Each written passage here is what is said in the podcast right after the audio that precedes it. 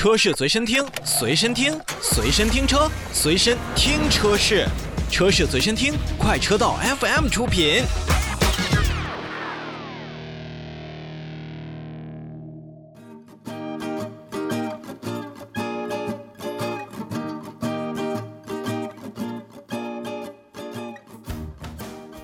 再来看召回，我们来看一看进口现代。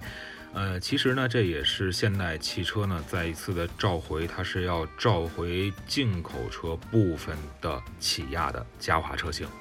那么也是决定在三月十八日开始去召回二零一六年十月十日至二零一八年二十月二十七日所生产的部分进口的起亚嘉华车型，共计一千零。九十辆。本次召回范围内的车辆呢，是在发生震动或者冲击的时候呢，安全气囊的控制模块的壳体与内部储存器可能会发生干涉，长时间的干涉呢，就会导致这个内部储存器损坏，安全气囊警告灯点亮，造成呢车辆发生事故，以及安全气囊呢就可能无法正确正常的一个展开，存在安全隐患。所以说，现代汽车投资有限公司也是要对召回范围内的车辆呢进行检查。如果说安全气囊警告灯没有点亮，则为车内呢免费去升级安全气囊的控制模块程序，把安全气囊展开控制参数同时储存到内部储存器与微处理器上。当内部储存器损坏的时候，安全气囊警告灯